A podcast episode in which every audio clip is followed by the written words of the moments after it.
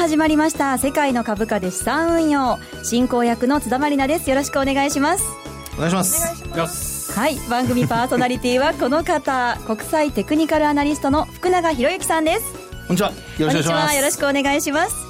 そして今週の番組マーケットナビゲーターはこの方マネースクエアジャパン山岸長之さんです。どうもはじめまして。よろしくお願いします。よろしくお願いします。お願いしますそしてマネースクエアジャパンの芦田智美さんです。はいよろしくお願いします。よろしくお願いします。この番組は足元のマーケット展望投資戦略を解説し日経平均など世界を代表する株価指数のレバレッジ取引のコツとツボも伝授する投資情報番組です私もゆくゆくは日経225証拠金取引をマスターすべく番組でいろいろチャレンジしていきたいと思います。さあ第2回の放送となりました、ね、2回目になりまして、はい、ねだいぶ落ち着きましたか？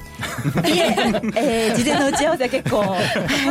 い、みっちりとね、あのー、ましたね。今日はユーストもやってるんですよね。はいそうなんです。この番組、はい、毎月2週目と4週目はユーストリームでも配信しています。えユーストの日は特別プレゼントもありますから詳しくはエンディングでお知らせしますので最後までお聞き逃しなく、はい、えユーストリームの見方などですね詳しいことは番組のホームページをご覧ください。ホームページはラジオ日経のホームページの番組一覧から、えー、世界の株価で資産運用のページに行くことができますえー、日経225証拠金取引に関する素朴な疑問のほか、はい、マーケットに関する質問番組公式ツイッターにどんどん書き込んでください、うん、そうですね、はい、はい、福永さんがい。っぱい答えてくれると思います。僕は答えるんでしたっけ？答えますよ。お願いします。お願いします。はい、はい、それでは早速番組を進めていきましょう。どうぞ最後までお付き合いください。世界の株価で資産運用この番組は M2J 日経225証拠金取引のマネースクエアジャパンの提供でお送りします。世界の株価で資産運用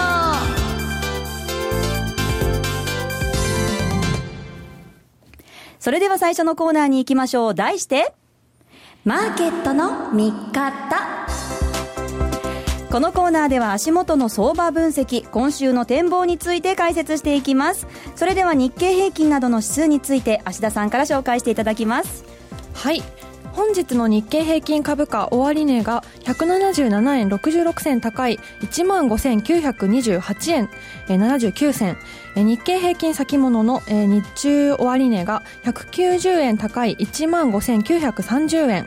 日経平均証拠金え失礼しました。日経225証拠金取引現在の取引価格が、えー、1万5878円となりました。少し切り返してきたような感じですかね。はい、ありがとうございます、ね、はい。あの先物は今あの実際のところはちょっと安くなってますけどね。40円ぐらい値下がりして、あのちょうど225の証拠金取引の価格と同じぐらいの880円で、えー、先物取引されているという状況ですね。はい、はいそれでは足元の相場や今週のマーケットのポイントについて山岸さんからお願いします。はい、えそういうこと今もお話ありましたけれども、ええ、1万6000円まあ近づくという展開だったんですけれども、はい、まあ、なかなかやっぱり超えられない。まあ、しかしながらですね今日あたりは意外に高かったっていう感じ受けられたんじゃないかなと思うんですね。ですねですから昨日あたりは少し安くて、まあ、しかしながらややですねあの下げ止まり感見えてきてる、まあ、先週あたりもですねやや下げ止まってる状態ですよね、はい、横ばいという感じで。で今日あたりはなかなか高い、まあ、3桁の上昇ということですので、日経平均意外に高い。そしてあの為替がですねやはりあのドル円、大幅にですね円高に触れていたのが、まあ今日あたりは少し落ち着きを取り戻した、またあの大きかったのはやはり原油価格ですね、えー、えー、WTI 原油先物、こちらがまあ40ドル、またあの回復してきているということもありまして、安心感につながったというのがとても大きかった。まあ、その展開になりましたよね。はい、ありがとうございます。それではさらに詳しく相場の見方についてお話を伺っていきたいと思います。今お話あったように、日経平均下げ止まりつつある、はい、先週は日経平均7日続落なんてね、ね。こともありましたけれども、はい。福永さん、どんなふうにご覧になってますか？そうですね、その意外に高いっていう時ですね、えー、これあの、考え方が実は2つありまして、はい、あの意外に高いっていう時は、あのそのままあの本当に高くなるケースと、はい、やっぱり違ってたねっていうケースとですね。それをね、知りたいんですよ。これね、本当2つ、2通りやっぱ過去経験則としてあってですね、ええ、もう山口さんもそういうのね、ご経験されてるとは思うんですが、まあ今日の上昇っていうのは本当にあの、為替がもう本当118円前後で行ったり来たりっていう状況で、はい、材料があんまりない中でですね、日経平均株価だけ、まあ先物主導って言ってもいいのかもしれないんですけど、はい、まあ上昇したっていう流れなんですよね。で、ただ売買高、売買代金はそれぞれまあ20億株あと2兆円、はい、でこれはあの一つ目安でぜひ津田さんも覚えておいてほしいんですけど、はい、あの日中の取引でですね、はい、あの今ですと大体20億株、はい、あのそれからあと売買代金ですと2兆円、はい、これが大体あの最低レベルって考えてください。ええええ、毎日のね、毎日の。取引量のはい、あの株数ベースと、それから代金ベースというのがあって、はい、でそれぞれが大体2っていう数字をですね、はい、頭に入れておいてもらって、はい、20億株か、まあ、2兆円、はい、でこれを上回ってると、まあ、そこそこっていう感じです。なるほど。えで今日はですね、そういう意味ではそこそこなんですよ。はい。なのでですね、ええ、もう本当に意外と上がってるようには感じても、あの、これ本当についていっていいのかどうか。はい。これがね、ですから、先ほどもあの、アシャさんが伝えてくれましたように、日中の225の先物の価格っていうのは、はい、あの、本当高い値段で終わってるんですけど、はい、こうちょうど4時半から、あの、取引が、その、まあ、225の先物始まるんですけどね、はい、午後の取引が、まあナイ、ナイトセッションにつながっていくんですけど、その価格自体は若干ですけど、値下がりして始まってるんですよね。はい、で、これをですね、あの、M2J の225、まあ、日経225証拠金取引で見てみると、はい、実は今日ですね、ちょうど時間的には、えっと、3時50分ぐらいですかね、ええ、この時が1万5967円っていう高値があって、はい、でその後ね、やっぱ値下がりしてきてるんですよ。はいはいはい、なのでですね、これはあの、まあ、先週もちらっとお話して後で質問するかもしれませんけど、はい、一応あの24時間取引なのでですね。そうですね。ね、昼休みとかも何もないので、まあそういう意味では、あの、この、やっぱり、あの、M2J 日経225証拠金取引、この価格見てるだけでも、やっぱり方向感どっちにこう、ね、探ろうとしているのかなっていうのが分かると。はい、なので、先ほど日中の取引だけ見てると意外高っていうような感じはするんですけど、はい、やっぱり夜型に入ってからあまり伸びないなと。そうですね。ね。それが今のやっぱり僕のあの素朴なというか率直な感想です。はい、なるほど。はい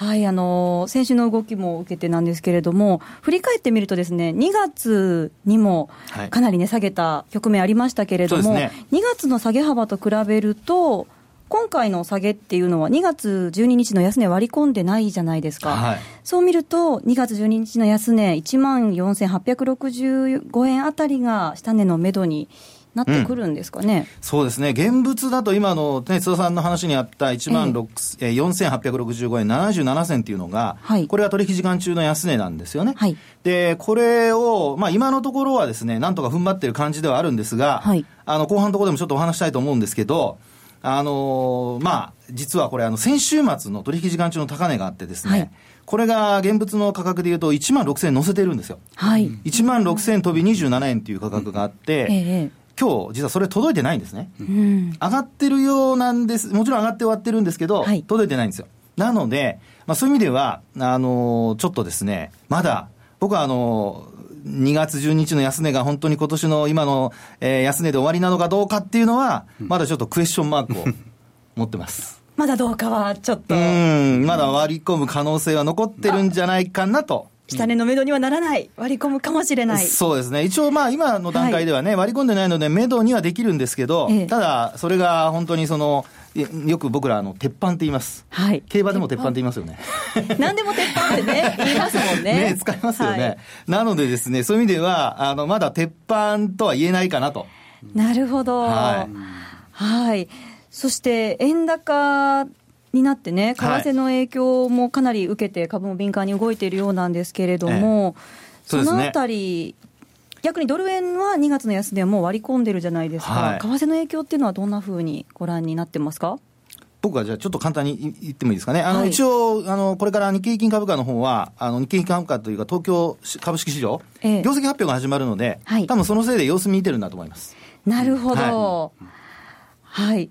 あの日銀の短観での為替レート、117円台、はいはい、今ね、大きく下回ってるじゃないですかね、うん、山岸さん、ね。ええ、そうなると、あのー、ね、どうですか、えー、ですから今、福永さんがおっしゃった通りで、はい、まあ、これから決算始まる、昨日のアルコアでしたよね、そうですね、アメリカのそうですね、はい、アメリカの決算、アルコアが大体皮切りになって、えー、で2週間後ぐらいから新越科学ぐらいですか。ですね。そうですね。ねまあ、大体まあ、新越科学か日本電産が、まあ、皮切りになるんですけど、大体2週間後、今月末ぐらいですよね。で、始まりますんで、そうすると今お話ありました通り、117円40銭ぐらいですか。えー、前提レートですんで、まあ、現状、まあ、100円だ、まああのまあ、110円に届かないというレベルになってるわけですから、はい、まあ、その意味で考えればですね、まあ、かなり、まあ、円安ですね、に触れているということになってしまう。ということからするとですね企業業績ここからどうなるんだ？ということはですね、ね、とても心配なレベル、はい、というふうにも考えられますよね。とても気になるところなんですけれども。えーはい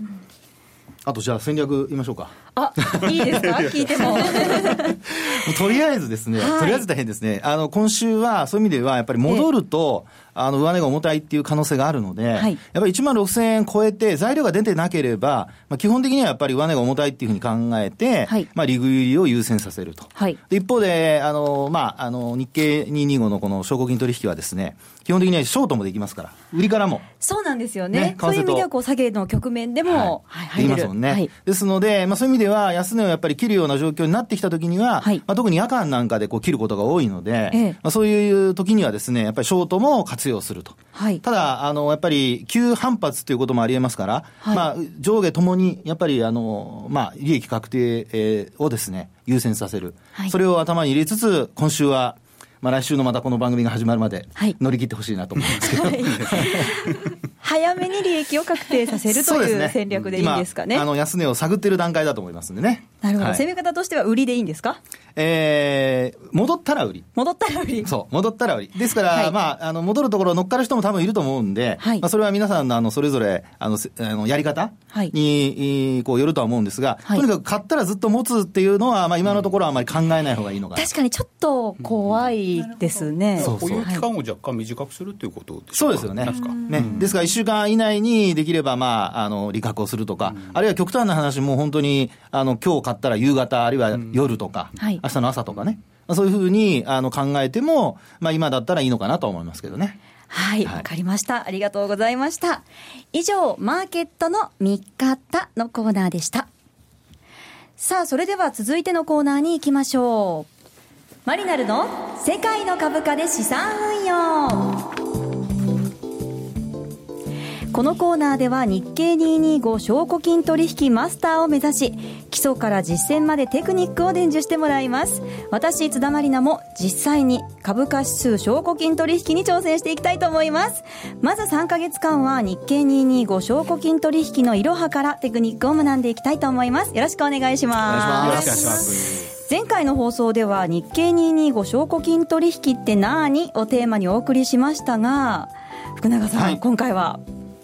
今回はですね、はい、えー、っとこれまでな学んだこと、はい、まずはさっきもちらっと質問しましたけど、はい、覚えてますか？もちろんですよ。覚えてますよ。下見て言っちゃダメです。紙を見て覚えてますよって言いましたけどね。ほらあのユーストだから今日見れるから。じゃあ先週学んだ特徴5つ、5つ。はいまず一つ目がほぼ24時間取引ができる。これ先ほども言いましたよね。はい、はい、そして二つ目は祝日も海外市場に合わせて取引が可能。そうですそうです、はい、そして三つ目は決済期限のない取引。これがね株とほぼ同じように持ち越せるというところありますね、はい、はい、そして4つ目はレバレッジ取引。はいそうです。これはあのテコの原理で、そうです、ね、少ない証拠金で大きな資金を動かせるとい。うことになりますね、はい、そして5つ目が買いからも売りからも利益を狙うことができる。そうです。これも先ほど言いましたけどね、はい、あのなんか売りの話した時津田さん嬉しそうな顔してましたね。いや売りの、ね、下げの局面でも入れるっていうのはすごくこう、ねいいじゃないですか。チャンスの時は結構そういうことしてたんですか？そうですね。そういう時大体私、まあね、すぐ難品しちゃうんですけど。先週もおっしゃってましたね。そうなんですよね。確かにね。はい。まあ、そういうね、5つの、あの、まあ、メリットといいますか、特徴がありますよ、とい。うことですけども、はいうん、あの、今も話出てましたように、やっぱりあの、これ、FX の指数取引版っていう形にもなるので、はい、あの、特に、やっぱりこれはあの、まあ、後発商品っていうところですからね、はい、実は金融商品で、皆さんがメジャーな金融商品であの取引されているものの中で、はい、一番この証拠金取引が新しいんですよ。はい、日経225証拠金取引が。なのでですね、そういう意味では、あの、FX 版っていうことで、株版っていうようなことでですね、えー、皆さんにこれからなり親しんでいただけるのかなと。いうふうに思いますけどね。はい、はい、そうですね。あの FX 私今までやってたんですけど、ね、そういう意味では、えー、FX の共通点もたくさんありますし、はい、日経225証拠金取引ならではのメリットもたくさんね、ありますから、これなら私もやってみたいなと挑戦できるんじゃないかなと思いました。やってもらうんですよ。ねちょっとしっかり勉強して挑戦したいんですけれども、まあ、あまりあの肩肘張らずに、はい、気楽にいってほしいと思いますが。はい、はい、では2回目の今日は売買の基礎知識について学んでいきます。ちなみに芦田さんはい、お客様から聞かれる売買に関する、えー、基本的な質問っていうのはどんなものがありますか？はいそうですね。先ほど津田さんの方からお話おさらいありましたようにそそういった特徴とは別に金利配当が受け取れるというところが実はありまして、はいですので、どうしたらそれが受け取ることができるのかというところと、あとはいいとこ取りの商品なだけあって、逆にリスクってじゃあ一体どんなものがあるのといったところを気にされるお客さんがいらっしゃいますね。なるほど。では山岸さん、そのあたりのポイントなんかを教えていただきたいんですけれども。はい、で、ね、はあのポイントということで、はい、えあの新発商品商品ということもありますので、はい、メリットがあるという点で、一番ですねあの注目されるのはですね、はい、配当はい、配当相当額が受け取れるという部分についてですね、ご紹介したいと思います。はい、えこの配当なんですけど、配当ってお分かりになりますか？配当というと FX にはないものですもんね。あのあれですね。え配当ってあれ？競馬にはないですよね。あ、配当か。あれまだ配当です。あれ配当金じゃないです。配当金ですね。あれ配当じゃないんです。配当ではない。詳しいな。さすがなんか配当とかって言っちゃいますね。ちょっと余計なことを言いましたが、え、つまり配当金というのは、でも案外あの別の話でもなくて、つまりあの企業が企業活動を行って儲けが出ますね、はい、ですからいろんなそこから費用等々を引いて人件費も引いて原材料費も引いて最終的な利益を結局株としてその出資してくれた人に株を買って出資してくれた方に分配するはい、えだから競馬とそんなに変わりないんですけれども、なるほど。意味合い的にはですね、はいはい、ですから利益を分配するというのが配当金、まあ、そういうふうにお考えいただければよろしいかと思います。というか、その配当金なんですけれども、はい、これはあの株持っていらっしゃるお客様でしたらお分かりになるんですけれども、それと福永さんも証券会社におられてよくご存知かと思いますが、要するに株券を持っていて、権利確定日という日、大体あの3月の末なんですけれども、はい、この日に持ってれば、その配当金が受け取れる。はい、そういう仕組みなんですね、はい、でその配当金なんですけれども先物の場合は実はなかったですね、はい、ですから今まではあの大阪証券取引所で日経平均先物というのまたあのトピックスの先物っていうのをやってるわけなんですが、はい、これはあの価格にすでにその配当分が含まれていてですからどんどんその現物に比べ現物日経平均に比べてですね、少し下がった値段とこうつくんですね、まあ、そういう形でその、まあ、織り込まれていたんですが今回のその225証拠金取引については要するに本当の株と同じように、配当金の分を受け取れる。というのがですね、これがやはりポイントになるんですね。はい、ということは、そのその日、はいはい、最終日に、そうです。権利付き最終日に持っていればいいということなので、はい、1か月間保有していても、はい、1日保有していても同じそうなんです そうなんですね。目最初日に持っていればいいということですからね。そういうことなんですね。ポジションを保有していればいいということですからね。ですから、まあ、はい、そうです。ですから、あの、24時間、ほぼ24時間取引なんで、実際は、まあ、あの、権利最終日の、まあ、次の日の朝までっていうことになりますけれども、はい、そこまで持ってれば、その分がもらえる。っていう、まあ、美味しい話があるわけなんですが、ただ一応、あの、ご注意申し上げると、はい、美味しい話ばかりではもちろんなくて、権利落ちっていうのが生じちゃうわけですね。権利落ち。当然。ですから、まあ、1万何千なりですね、例えば1単位でもらえるとすると、はい、その分が要するに価格がポンとこう下がっちゃう。あの日経平均なんかもそうですね、はい、あの権利最終の次の日は、ポンとですね、え100円ぐらい、まあ、今回の場合も例えば100円ぐらい下落するということがありますんで、はい、ですからその分は日経平均の価格として調整される。まあ、ただ、あえて言えばあの今回の場合はですね、そのもらった配当分よりも実は株下がらなかったんですね。へまあ、そういったこと、そういったこともたまに、えそうです。それはあの狙っちゃいけないんですけれども、そういったことも時々あると。まあ、いう点ではですね、はい、まあ、なかなかあの美味しい話。それとあと、まあ、1点だけあの付け加えますと、通常の株式ですと3、まあ、あの3月とか9月その期末までもあの、まあ、要するに決算が完全に確定するまでですね配当金出ないですね。ですから3月決算の銘柄などですとやはり実際払うのは5月ぐらいになっちゃう。ということなんですけれどもこの場合ですともうみなしで出てくる。ということですから、まあ、配当分が非常に早くもらえるというのもメリットですね。なるほど、ありがとうございます。今、あのツイッターの方にいただいたコメントで、はい、FX のこのヘッジとしても使えるんじゃないかなっていうコメントがあるんですけれども、はい、福永さん、この点についてはそうですね。あの、ヘッジっていうのはですね、はい、あの自分が持ってる資産の逆方向に動くものに投資をするっていうのが、まあ、考え方なんですよ。ええ、なのでえー、例えば現物株持ってる場合は、まあ、その株価が下がると損失になるわけですよね。はい、なので、あの連動する同じように動くものでないとだめなんですけど、はい、あのまあ、例えば日経平均採用銘柄の株を持っている人が、はい、あのえー、今回の225の証拠金取引を活用してですね、はい、さっきから話出てるように、売りから、まあ、スタートすれば、値下がり分で利益が出るので、株の値下がり分を相殺できると。なるほど。そういうことが、まあ、リスクヘッジにつながる。なので FX でも、まあ、今最近ドルとかあの株価連動してるじゃないですか。そうですね。ね。で、例えば外貨預金持ってて、はい。あの、例えば225と、まあ、もし連動すればですよ。はい。あの、そういうのでヘッジにも使うとかっていうことも理屈上は可能です。なるほど。はい。理屈上はね。はい。コストとかいろんなこと考えないといけないですけどそうですね。はい。なるほど。そういう点でもね、山岸さん。そうなんですね。ね。はい。まあ、活用の方法があのいろいろあるんじゃないかいろいろ広がると思,、はい、思います。ちょっと挑戦するのがすごく楽しみになってきたんですけれども。そこまでいったら津田さんすごい進歩ですよ。そうですよね じゃいろいろと学んできたんですけれども、福永さん、証拠金取引の売買で気をつけるポイントってありますか？そうですね、あの、はい、先ほどもあの、ね、芦田さんからいいことばかりじゃなくてって話ありましたけど、はい、あの商品としてはいいとこ取りなんですが、逆にあのやっぱりレバレッジが効いてる分、ええ、あの損失がやっぱりこう拡大しやすいまあ、利益も出やすいんですけど、はい、拡大しやすいっていうところがあるので、はい、やっぱりリスクコントロールっていうところを、やっぱり一番あの注意しなきゃだめでしょうね。そうですね、はい、レバレッジを効かせられるっていうことなんですけれども、山岸さん、最低の証拠金っていうのはおいくらなんですか？え最低の証拠金はですね、はい、あこちらちょっと足だから説明させます。最低の証拠金として5万円の証拠金、はい、1枚あたりで5万円の証拠金を、えー、いただいておりますね。はい、あのでも今の説明ちょっとあれなんですけども実はあの当社のリあのあのルールではですね、はい、5万円もしくは取引所から提示されている金額プラス1万円というふうに定義されてますんで、はい、現状ですと取引所から定義されているのは6万6千円というふうに提示されてますので、はい、プラス1万円で7万6千円からということになります。なるほど。価格ですとそうですね。はい、はい、ありがとうございます。えー、詳しくね、お勉強してきましたが、はい、えー、続きはまた来週伺いたいと思います。すね、ありがとうございます。ありがとうございます。以上、マリナルの世界の株価で資産運用のコーナーでした。M2J インフォメーション。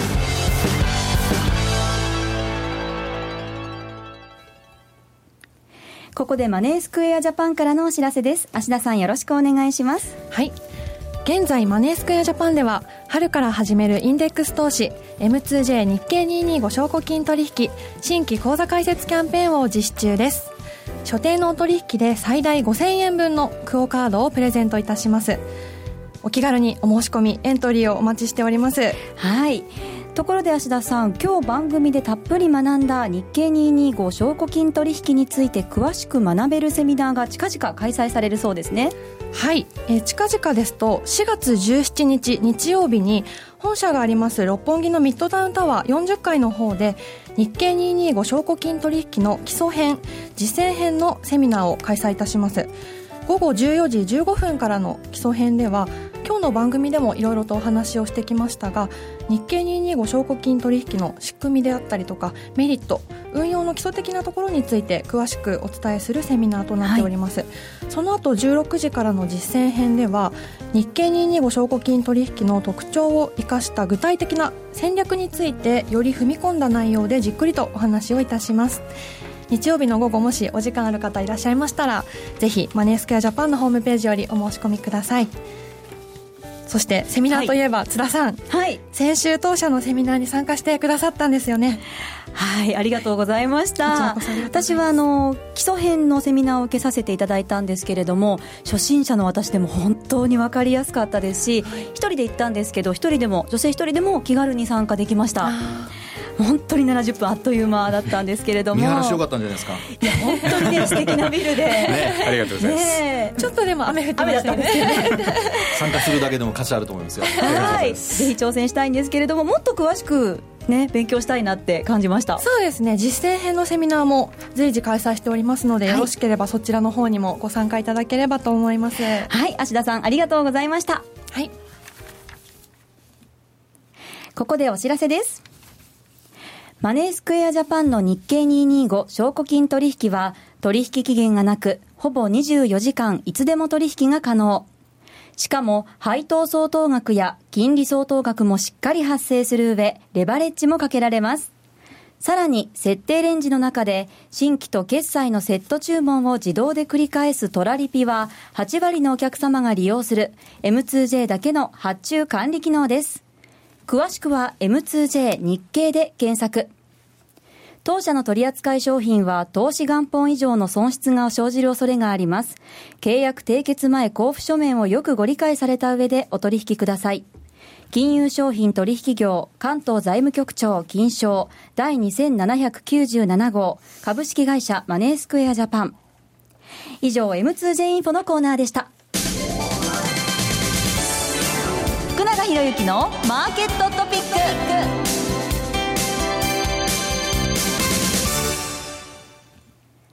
このコーナーでは福永さんが注目しているマーケットの旬なトピックスをご紹介します。それでは福永さん、今日のトピックは？はい。もう簡単にいきます。はい。決算です。決算？はい。もう何度も出てますけど、はい。あのー、まあ、先ほど山口さんからね、お話ありました、はい、あのー、えっ、ー、と、新越科学だとか、そういった会社っていうのは、為替の影響を受ける会社で、まあ、輸出関連業っていうところなんですよね。ええ、でも今実際に足元では、小売業の決算がもう実はスタートしてまして、ええええ。で、今週はですね、ローソンだとかイオンだとか、はい、あと、ファーストリテイリングも実はもう決算発表終わってましてですね、はい、で、それがやっぱりあの株価に大きく影響を与えてるんですね。はい、金曜日なんかもそういう形でこう下落して始まったんですけども、戻したというような状況になっているので、はい、まあ、ただ、あの、ファーストリテイリングの株価は、まあ50%以上の減益で戻ってないんですよ。はい、ですので、まあ、リスク分散というところで考えれば、あの、日経225のこの証拠金取引、えー、これですと、まあ、今回、あの、先ほども冒頭に話がありましたように株価戻ってきてますから、はい、ファーストリテイリングそのまま買うよりも、全然リスク分散にはなっていると。はい、いうことにはなるわけですね。ですので、えー、これからはですね、この決算発表。はい、特にあの EPS っていうんですけど、一株当たり利益がだいぶあの、今下がってきてますので、はい、1100円の前半なんですね。はい、なのでこれが上昇するかどうか。これがですね、これからのポイントで、上昇するようであれば、えー、日経225証拠金取引の価格も戻していくのではないかと。そのあたりが注目ポイントだと思います。はい、はい、ありがとうございます。福永博之のマーケットトピックをお届けしました。さあお送りしてきました。世界の株価で資産運用そろそろお別れの時間が近づいてきました。はい。ユースト配信の日特別プレゼントのキーワード、えー、福永さん発表をはい、はい、お願いします。キーワードはあ初めましてはじめまして、はい、こちらのキーワードを入力していただきまして番組ホームページからぜひお申し込みください。プレゼントは番組特製の非売品クオカード500円分を5名様にプレゼントします。どしどしご応募ください。お待ちしております。お待ちしてます。はい。さあ来週も盛りだくさんで番組をお届けしてまいります、はい。えー、来週も午後4時30分にお会いしましょう。今日僕ねユーストのためにね、はいはい、眼鏡変えてきたんですよ。これ PC 眼鏡なんですよ。ユースト用なんですよ。ぜひだから見に来てくださいね。ねかっこいい眼鏡ですね。いやいやかっこいいかどうか。あの はい。あの PC 眼鏡なので、はい、パソコンのブルーライトも避けられるっていう眼鏡です。ね カットできるやつです。はい、はい、次船永さん見られるのは4週目ということで。はい。ありがとうございました、はい、ではまた来週お会いしましょう。世界の株価で資産運用。この番組は M2J 日経225証拠金取引のマネースクエアジャパンの提供でお送りしました。